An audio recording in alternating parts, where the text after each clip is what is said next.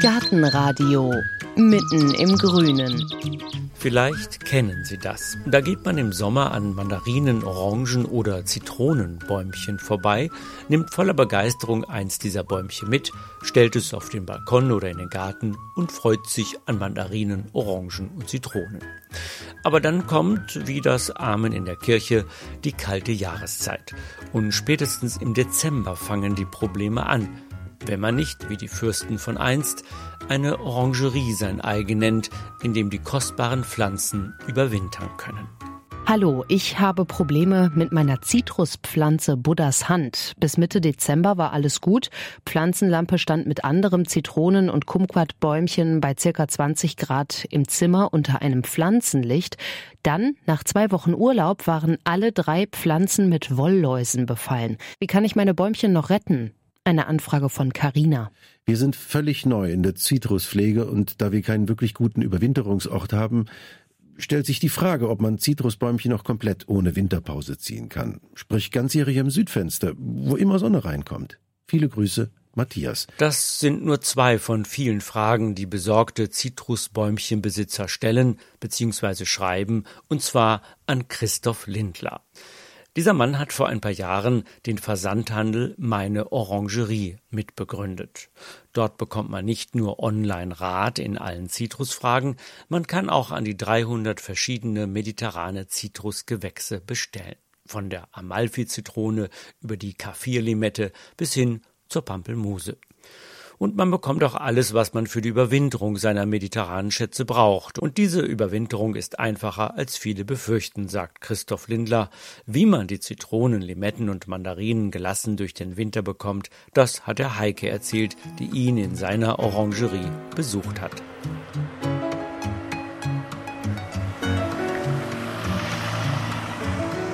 Naja, Wer bei Orangerie an meterhohe Glashäuser im Schatten fürstlicher Schlösser denkt, wird schnell aus seinen romantischen Träumen gerissen. Sie dürfen nicht enttäuscht sein, hatte mich Christoph Lindler schon am Telefon vorgewarnt. Das ist eine sachliche Umgebung bei uns. Wir haben ja keinen Kundenverkehr. Er hat recht mit der sachlichen Umgebung. Ich bin in einem Gewerbegebiet an einer Ausfallstraße von Brünn. Ein Getränkegroßhandel, ein paar Hallen, Feierabendverkehr. Autos rollen auf regennasser Fahrbahn in Kolonne vorbei. Dann Scheinwerferlicht. Christoph Lindler biegt mit seinem Auto auf den Parkplatz.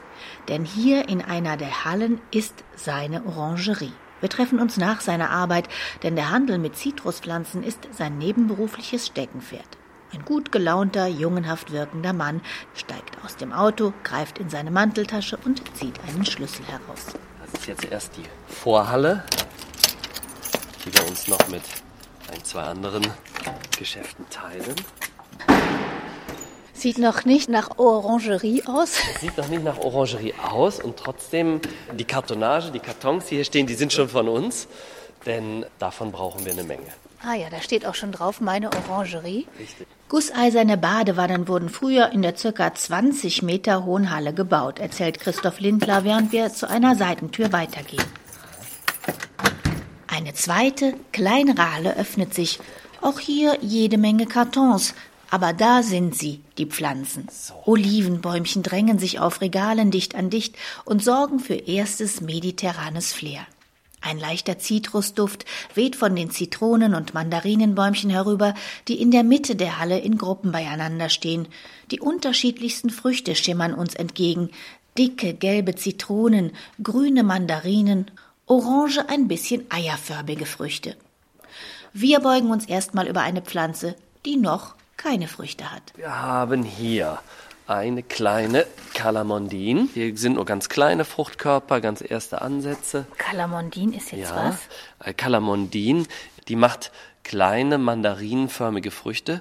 Und zwar sehr viele davon. Allerdings sind diese Früchte überhaupt nicht süß. Also die schmecken gar nicht. Man kann grundsätzlich jede dieser Zitrusfrüchte kann man essen. Die sind nicht irgendwie ungenießbar oder so, aber sie schmecken zum Teil einfach nicht so gut. Und Calamondin gehört definitiv dazu. Das ist wie eine Mandarine, die kein Zucker in sich trägt.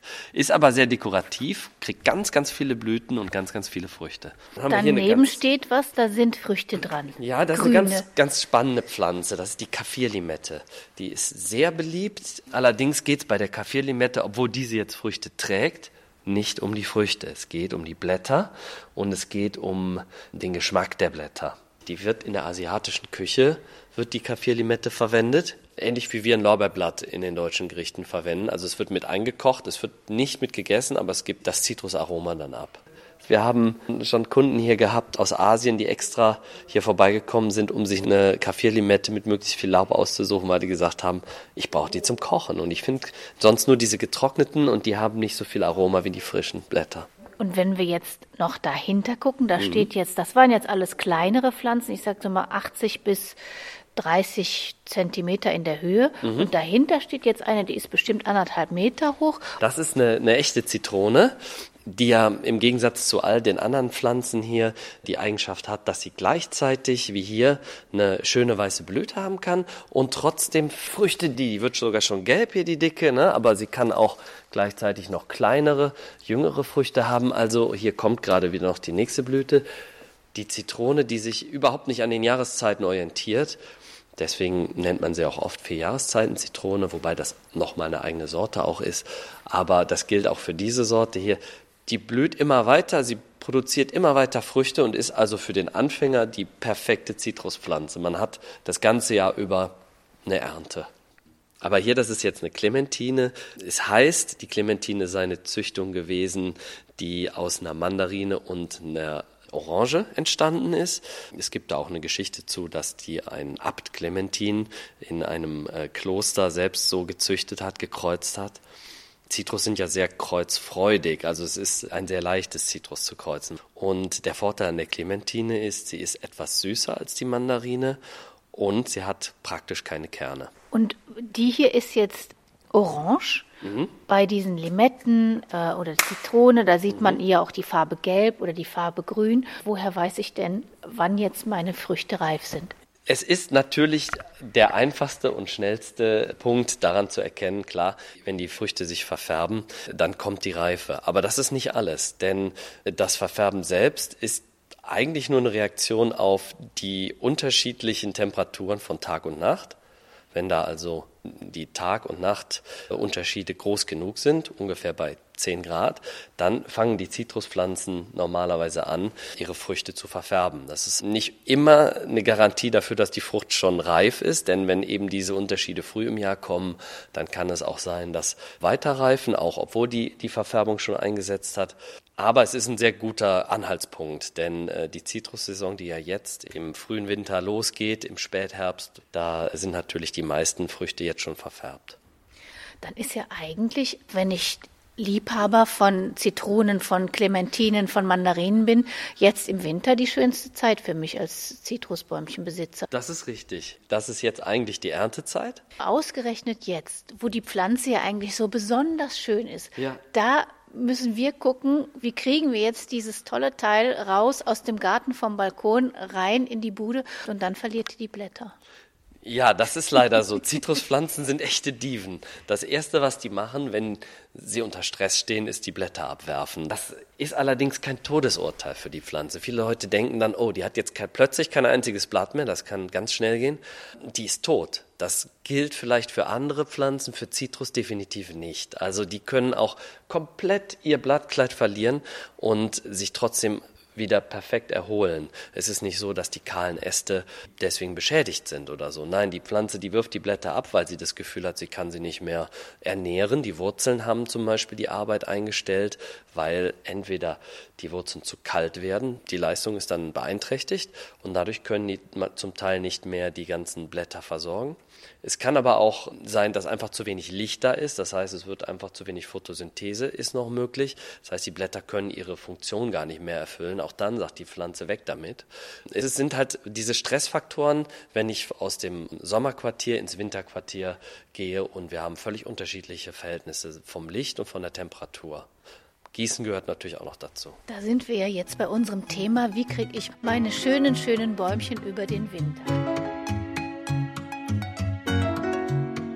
Es heißt ja immer, kalt stellen, mhm. aber hell. Mhm. So, ich habe jetzt vielleicht keinen Flur, ich habe keinen Wintergarten, ich habe nur meine Wohnung und da ist eben geheizt.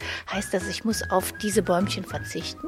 Das müssen Sie nicht. Es ist zwar eine Herausforderung, aber auch die warme Überwinterung ist eine Möglichkeit, die funktioniert. Ich habe sie selbst ausprobiert. Man muss allerdings dann darauf achten, dass die Pflanze entweder an einem extrem hellen Fenster steht, das heißt ganz nah am Fenster, die Lichtintensität nimmt ja ganz, ganz stark ab mit jedem Zentimeter weit weg von der Scheibe. Das heißt, Leute, die meinen, in der Mitte des Raumes vor einem vielleicht bodentiefen Südfenster wäre auch noch gut. Nee, das reicht überhaupt nicht. Da kommt viel zu wenig Licht dann an die Pflanze, obwohl es vielleicht der Mensch gar nicht so groß als Unterschied empfindet. Das heißt, entweder ganz nah an die Scheibe und selbst dann muss man, wenn man wirklich eine warme Wohnstube hat, wenn man also nicht irgendwo einen, kühleren Bereich hat, da muss man entsprechend der Pflanze, der, der ja suggeriert wird, es ist kein Winter, es ist Sommer, es ist warm. Da muss man dieser Pflanze auch noch zusätzlich Licht anbieten. Jedenfalls steigert das die Wahrscheinlichkeit, dass man die warme Überwinterung ohne Blattverlust durchbringt. Wenn ich jetzt beispielsweise hier so ein kleines Bäumchen habe. Was haben wir denn hier? Das ganz kleine ja, mal. Hier das Limettenbäumchen. Das Limettenbäumchen. Die könnte ich auf die Fensterbank stellen. Dann ist aber meistens die Heizung drunter. Richtig, ja. Und die Heizungsluft, die bringt mehrere Probleme. Zum einen mögen auch die Zitruspflanzen nicht, wenn die Wurzeln zu warm werden. Auch dann stellen sie nämlich die Arbeitsfähigkeit, die Leistung ein. Zum anderen würde natürlich das Licht gar nicht dazu passen. Denen werden subtropische Temperaturen von unten zugemutet, aber das Licht ist ist, äh, der, ist, ist der deutsche Winter. Dunkel, ja. ja, genau. In dem Fall müsste man also dann das Verhältnis von eben Umgebungstemperatur und Licht angleichen, indem man zusätzlich beleuchtet, zum Beispiel mit einer Pflanzenlampe. Haben Sie die da? Die haben wir hier. Ganz viele verschiedene. Aha, hier ist ein Regal voller Pflanzenlampen. Ja, und zwar ist diese Version hier das ist die fertige Lampe, würde ich mal sagen. Also hier ist der Schirm mit dabei. Die Lampe wird einfach eingesteckt und hat noch einen Schalter. Das heißt, am Ende ist es eine fertige Hängelampe mit Leuchtmittel. In dem Fall ist es eine Energiesparlampe. Das Leuchtmittel, was dann eben auf das spezielle blaue und rote Spektrum, was die Pflanze zum Überleben braucht, angepasst ist. Das Licht ist ein ganz komisches. Es gibt dann so ein lila-violettes Licht. Also das ist nichts, was man wirklich den ganzen Tag sehen will. Müsste man also dann eher in einem Raum machen, wo man sich nicht dann stundenlang am Tag, sagen wir mal, unter diese Lampe mitsetzen muss. Aber für die Pflanze ist es genau richtig. Ist allerdings eine Lösung, da kann man jetzt nicht viele Pflanzen mit beleuchten. Das ist also eine, vom, vom Lichtkegel her etwas eingeschränkter. Deswegen haben wir noch andere, die mehr in Strahlerform sind, wo man ja. dann auch wirklich mehrere Pflanzen beleuchten kann. Wie hoch müsste die über der Pflanze schweben? Die sollte man jetzt nicht höher als einen Meter Abstand über der Pflanze aufhängen. Und wie lange muss die Lampe dann scheinen? Kommt ein bisschen natürlich darauf an, ob man es im Keller macht, wo sonst gar kein Licht ist, oder eben auf der Fensterbank als Zusatzbeleuchtung. Ich würde sagen, äh, im Keller sollten es mindestens acht Stunden sein am Tag. Wenn eben entsprechend schon natürliches Licht da ist, dann reichen auch weniger. Da muss man ein bisschen ausprobieren. Das sieht man ja dann, wenn sie die Blätter verlieren dann ist eigentlich schon ein bisschen spät, wobei äh, die fangen auch manchmal an, Blätter zu verlieren. Man erhöht es ein bisschen, sie hören auf. Also auch das ist nicht schlimm, man darf da nicht in Panik verfallen die Blätter kommen wieder. Die kommen alle im Frühjahr wieder, auch wenn man wirklich nur noch ein nackte Äste hat. Es ist erst kritisch, wenn die Äste verholzen, wenn die so richtig wie so ein, so ein dunkler Holzstamm aussehen. Denn das tun die ja nicht bei Zitrus, die sind ja grün. Also, wenn ich jetzt ein Bäumchen habe zu Hause bei mir, dann habe ich entweder einen Platz an einem Fenster, wahrscheinlich nicht im Wohnzimmer, weil dann hänge ich keine lila Lampe drüber, ja, ne, genau. sondern irgendwo in einem anderen Raum. Dann kann ich die bescheinen und vielleicht mit einer Zeitschaltuhr. Zeitschaltuhr ist ein sehr gutes Mittel. Ganz genau, ja. Wir machen noch eine ganze Reihe von Lampenkartons auf. Mit energiesparenden LED-Birnen, die man in die eigene Hängesteh- oder Klemmlampe reinschrauben kann. Und wir öffnen Kartons, in denen breite Strahler sind, die gleich mehrere Pflanzen in lila Licht tauchen können. Und vom Licht kommen wir zum nächsten Thema, das bei der Überwinterung wichtig ist. Wie sieht's aus mit Gießen? Gießen ist gerade, wenn man eine warme Überwinterung wählt, ein, ein wichtigerer Faktor. Wenn man die kalt überwintert, dann gibt es eigentlich äh, nur zwei äh, schwierige Punkte. Man darf es nicht komplett einstellen, das machen manche auch. Das ist, weil man dann aus den Augen, aus dem Sinn, mhm. dann vertrocknen die tatsächlich. Ansonsten ist bei einer kalten Überwinterung eher die Gefahr, dass man sie übergießt.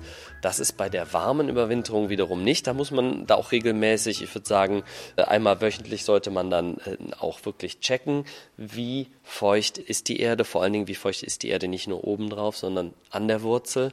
Das heißt, entweder man steckt den Finger rein und versucht möglichst weit runterzukommen. Wir benutzen einfach immer den Feuchtigkeitsmesser. Das ist ein ganz simples Gerät, das ist ähnlich wie ein Bratenthermometer ab in die Erde. Das zeigt einem direkt an, wie sieht es da unten aus mit der Feuchtigkeit. Und das ist deutlich genauer und das benutzen wir hier. Und zur Warmüberwinterung eignen sich alle ja. oder? Grundsätzlich ja. Grundsätzlich kann man allen Zitruspflanzen eben suggerieren, dass der Winter gerade gar nicht stattfindet in der Form und man kann sie warm überwintern. Mit zusätzlichem Licht ist das kein Problem, ja. Was man natürlich hat, wenn man warm überwintert, man kann immer mal dran schnuppern. Man merkt auch jetzt, wenn man alleine daneben steht, ja. dass doch immer der Geruch so in die Nase strömt und man hat so einen Hauch von Genau. Urlaub. Machen ja viele Leute, meine Eltern zum Beispiel, haben einen Wintergarten, die Glücklichen. Und dort haben sie einige große Zitruspflanzen mittlerweile stehen. Das hat den Vorteil, dass der Wintergarten besser riecht, denn ansonsten so ich sag mal, die meisten Pflanzen haben dadurch, dass sie halt in nasser Erde stehen, eher so einen modrigen Geruch. Während, ne, wenn man dazwischen dann mal eine Limette stehen hat, die verbreitet, sondern so einen frischen Zitrusgeruch, das ist natürlich ganz angenehm. Und die machen nichts anderes, wenn auch unbewusst, als eine warme Überwinterung. Der Wintergarten ist 20 Grad warm, sehr, sehr hell und insofern müssen die nicht viel tun. Das Einzige, worauf man immer achten muss im Winter, sind die Schädlinge. Denn solange die Pflanzen draußen stehen, kommen die Marienkäfer und andere Nützlinge und fressen die Läuse weg. Das ist im Winterquartier nicht der Fall und plötzlich explodiert die Bevölkerung auf den Pflanzen. Ne? Die Eier, die Larven sind alle drauf und sobald sie dann äh, drin sind und in, in der warmen Heizungsluft fühlen sich auch noch besonders wohl, zack, sind irgendwelche Schildläuse, Spinnmilben und ähnliche andere auf den Pflanzen. Das kann passieren und dann muss man da auch möglichst frühzeitig gegen vorgehen. Wie? Also was man machen kann, ist, dass man, wenn man so die ersten Anzeichen sieht bei Schildläusen, also man, man, sollte generell öfters mal unter die Blätter gucken oder hier so an die Achseln, an die Blattachseln und mal schauen, okay, ist da irgendein Befall? Nee. Aber es ist auch eigentlich kein Drama. Die Schildläuse, die kann man direkt entfernen. Also da geht man entweder, wenn es wirklich nur eine oder zwei ist, einfach mal kurz, die sind ja ganz hart, mit dem Fingernagel dran und schiebt die weg. Man kann auch die Blätter mit Alkohol zum Beispiel und so einem Wattetupfer oder Wattebausch kann man die so ein bisschen abreiben. Wenn man weniger hartnäckige Probleme hat als die Schildläuse, also sind es Spinn, Spinnmilben oder ähnliches, dann kann man auch hingehen. Man nimmt den Topf unten fest in eine Tüte reinbinden, und dann ab unter die Dusche und kräftig abbrausen. Wirklich manuell runter damit. Das hilft auch schon. Natürlich kann man hingehen auch ein obstbauverträgliches Pestizid nehmen, sprich von verschiedensten Firmen gibt es mittlerweile Mittel, die sind ganz harmlos. Das ist dann meist ein Steinöl und plus Wasser. Und dann gibt es noch ein Mittel, was Wasser und Öl eben ein bisschen verbindet, damit das nicht komplett getrennt ist. Und wenn man das damit einsprüht, zwei, drei Tage drauf lässt, danach muss man sie auch wieder abduschen, damit das wieder runterkommt. Das mögen die Blätter nicht so gern. Aber dann ersticken die ganz einfach in diesem Ölfilm. Kann man auch selber machen. Wenn man Schmierseife hat, dann kann man eben auch so eine Schmierseife-Mischung herstellen. Das geht also auch mit Hausmittelchen, zumindest bei den üblichen Verdächtigen, bei den saugenden Insekten, die man so finden kann auf den Zitrus.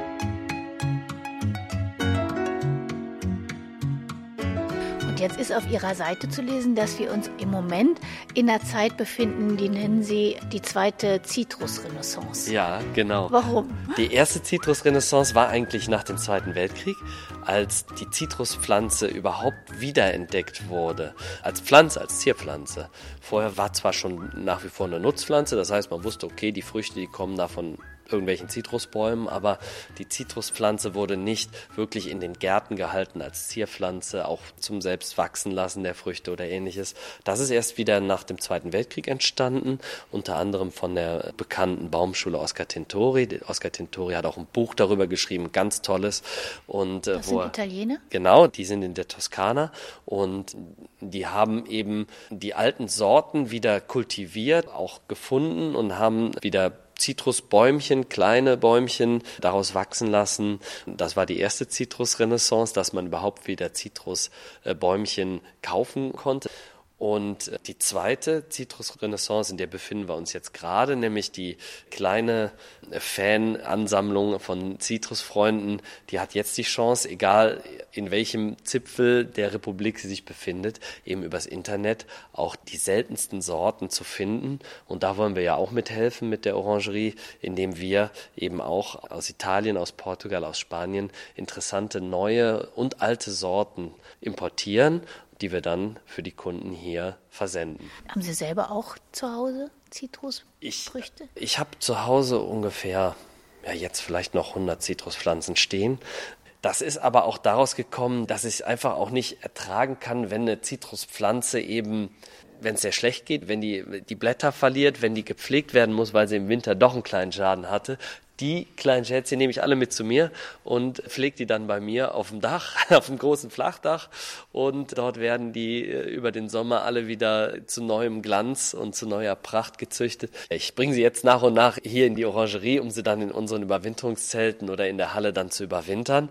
Ich bin da aber mittlerweile relativ schmerzfrei und abgehärtet. Ich weiß, dass denen unsere rheinischen Temperaturen jetzt noch gar nichts ausmachen. Sie sind ja eigentlich von Hause aus BWLer? Ich bin eigentlich BWLer, genau. Ja. ja Wie kommt die Liebe zu den Zitronenbäumchen und Mandarinenbäumchen und Pomeranzen und Kumquat und das ganze Sortiment? Also, ich habe mit 13, 14 Job gesucht als Schüler und bei uns direkt am Ende des Gartens über dem Bach war eine kleine Verkaufsgärtnerei. Und dort habe ich dann gejobbt. Dort habe ich einen Job bekommen und habe dann ja, am Anfang natürlich nur die Laienarbeiten, sprich, ich musste das Unkraut zupfen und habe gekehrt und, äh, und nachgeräumt. Aber nach und nach und über die Jahre, ich war da, bis ich 24 war. Naja, man will ja auch nicht dumm sterben und so fragt man immer wieder den Gärtnermeister, äh, so, was ist das jetzt hier für eine Primel? Und dann hat er mir wieder erklärt, das ist keine Primel, das ist eine Tagetes oder Studentenblume, Sonne bis Halbschatten mäßig gießen. So, und so habe ich dann meine Sprüchlein gelernt und gemerkt, aha, das stimmt, das funktioniert, ja. Es gibt Pflanzen, die, die brauchen mehr Licht, die andere brauchen mehr Schatten und habe mich halt so ahnungslos dann in die Pflanzenwelt begeben und die Faszination, die kommt aber dann ganz von allein allein, empfinde ich, wenn man sich damit beschäftigt. Dann war es um mich geschehen. Und Sie hatten ja eine super Idee, weil Sie haben gesagt, wir bieten einen Überwinterungsservice an. Ja, das ist richtig. Das haben wir auch ein paar Jahre lang in mühevoller Selbstarbeit gemacht. Sprich, wir haben uns eine LKW gemietet, sind zu den Leuten hier in der Region gefahren, die sich bei uns gemeldet haben und haben deren Pflanzen abgeholt, haben die dann zum Teil selber äh, überwintert, aber es waren so viele, die haben wir dann auch bei einer gemeinnützigen Werkstatt, die äh, eine sehr große Gärtnerei ist, zur Überwinterung gegeben. Das heißt, die haben die dann, die kamen nicht von hier, sondern von weiter weg und haben dann entsprechend hier die ganzen eingesammelten Großpflanzen abgeholt. Und dann haben wir sie im Frühjahr wieder äh, zu jedem Einzelnen rausgefahren, sei es in den, auf dem Balkon im zweiten Stock oder ganz hinten in der letzten Ecke des Gartens und äh, haben da auch kennengelernt, äh, wie groß die Pflanzen werden können, denn einige unserer Kunden hatten die schon in prächtiger Baumhöhe, die sogar die äh, Lkw-Höhe gesprengt hat. Aber wir machen es nicht mehr selber.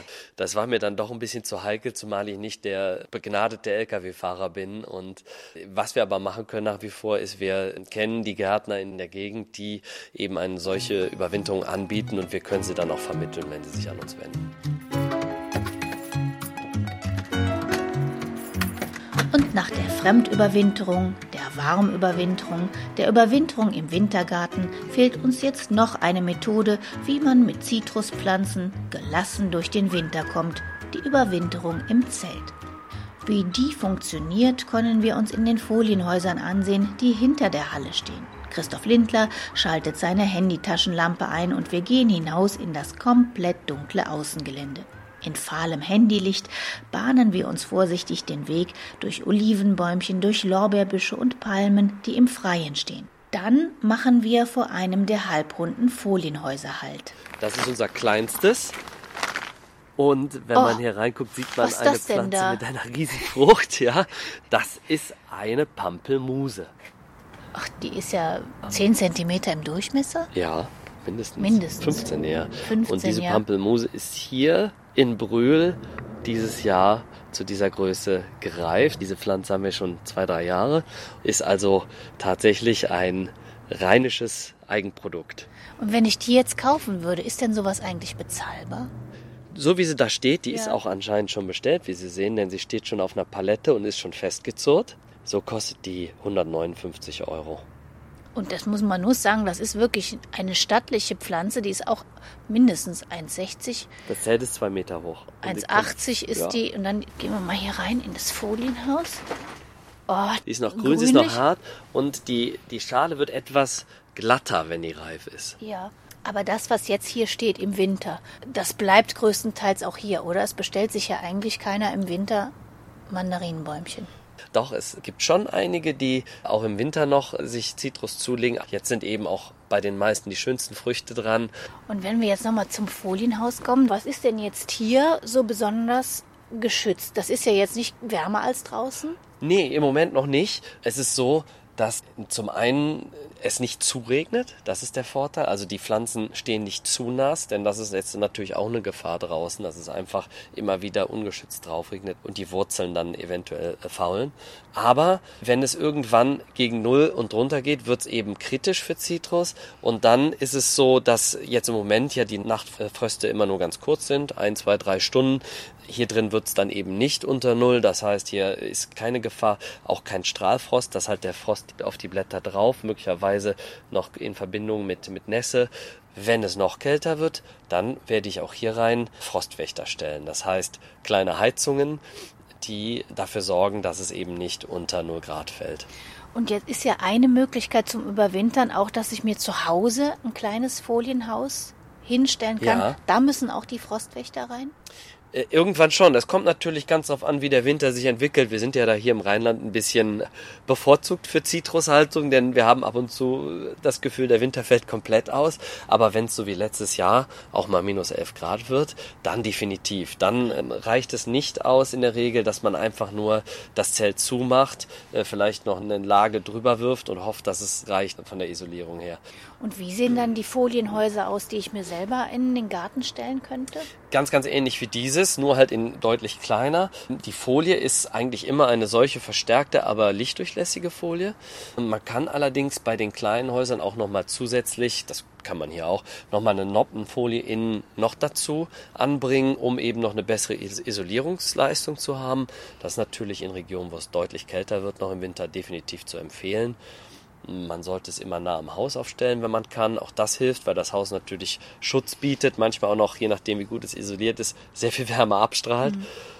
Sie haben einen Boden, dass sie ganz komplett abgeschlossen sind. Aber auch da empfiehlt es sich, die Pflanzen noch auf eine Styroporplatte oder eine Gummiplatte oder ähnliches zu stellen. Oder wenn man sowas nicht hat und sich nicht zulegen will, auf einen Hocker, ähm, dass sie einfach nicht direkt auf dem Boden stehen, weil äh, die Wurzeln sonst eventuell zu kalt werden. Mhm. Und das ist auch etwas, was man bei den Zelten beachten sollte, in dem Moment, wo die Temperaturen wieder wärmer werden, dass man die Zelte, die haben überall rundherum Fenster und die Türen sind ja auch zu öffnen, dass man die dann hochholt und eben nicht diese extrem stickige Atmosphäre lässt. Das muss man auch nicht dauernd machen, aber alle paar Tage idealerweise sollte man da schon danach sehen, denn auch das ist eine Gefahr, dass die Leute es einfach vergessen und sagen, ach ja gut, ist ja warm, dann passiert nichts und in Wirklichkeit war es eine so warme, feuchte Luft, dass dann eben die Schädlinge oder der Schimmel sich extrem vermehrt haben. Es schreiben mir auch immer wieder Leute, was die so für Probleme haben und da hat einer geschrieben, ich habe eine 50 Jahre alte Pomeranze.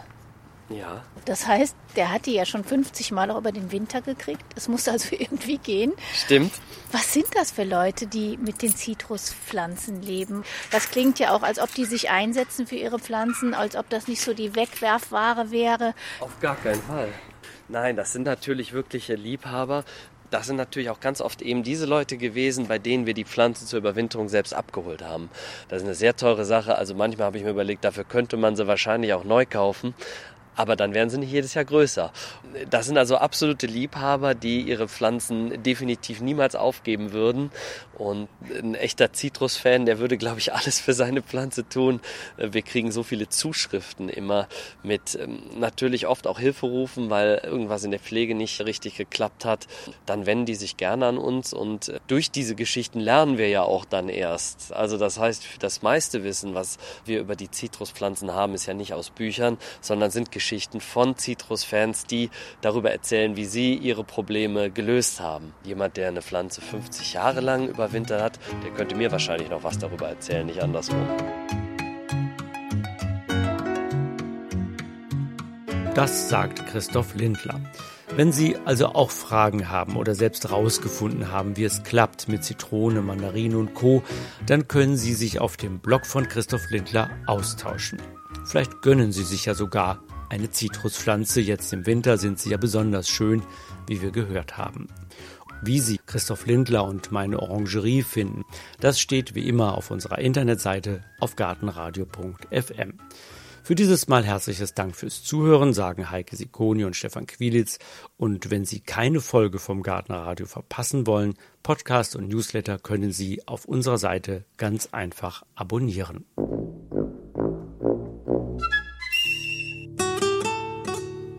Gartenradio Gezwitscher